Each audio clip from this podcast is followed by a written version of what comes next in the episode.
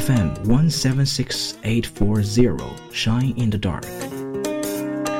If you find a path with no obstacles, it probably doesn't lead anywhere. 太容易的路，可能根本就不能带你去任何地方。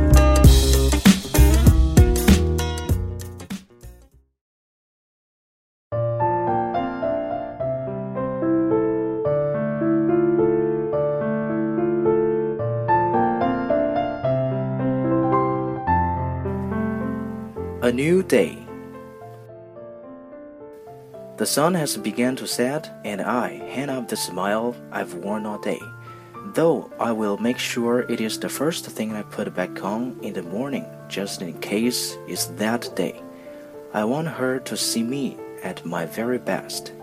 I do the normal routine eat dinner, clean the house, write, the usual stuff and then I lay down hoping to fall asleep quickly so my new day will hurry up and arrive. A new day with a brand new sun.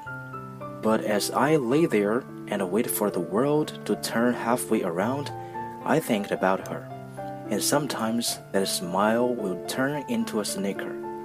And then often that snicker will turn into a burst of laughter. And then there are times I get that lump in my throat and that tight feeling in my chest. And sometimes that feeling overwhelms me and begins to turn into a tear. And often that tear multiplies itself and I can no longer fight the feeling and I lose the battle. Then somehow, through either the joy or the sadness, I drift and find myself asleep.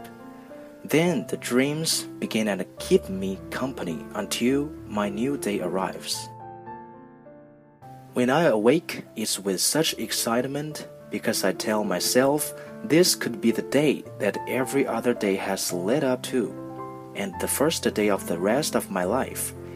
I quickly don my smile because I do so want her to see me at my very best.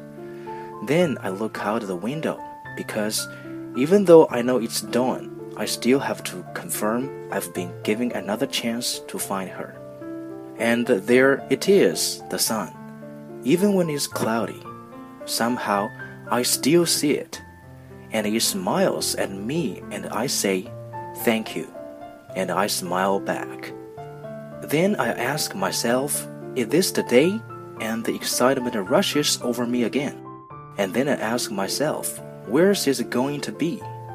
Maybe it will be at the water fountain, and unexpectedly there I'll find her. And much more than my thirst will be quenched. Maybe it will be at the grocery store, and there she'll appear as I'm picking out fruit.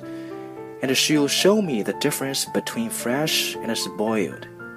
Then, from that moment, nothing that I eat will ever taste the same because she'll bring out the simplest beauties in everything I see taste, smell, hear, or touch. Or maybe today will be the day when my angel brings an item up to the cash register without its price tag. And as I wait behind the angel with all the frustrated people who are in such a hurry with their busy lives, I will find myself with such blessed extra time. Just enough time to start a conversation with this beautiful vision standing in front of me that I might not otherwise have noticed. But because of a price check on Register 5, I was able to find her. Thank you for the sun, which began my new day. Thank you for granting me the faith when I arose this morning that I could find her in this new day. But most of all, thank you for me not having to ever wait on another sunrise because whenever I want to see it, I will look at her and there it shall always be. In her eyes, she will forever hold it for me. She is my sunshine, my dawn, my new day.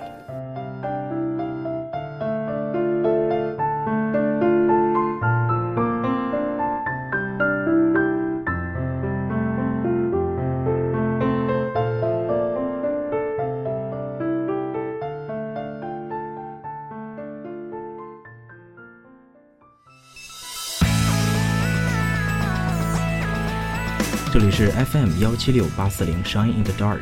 关注我的微博，搜索“莱恩茶叶蛋”即可了解节目的最新动态。如果您想在今后的节目中听到哪些内容，或者是有什么想和大家一起分享的，都可以给我私信留言。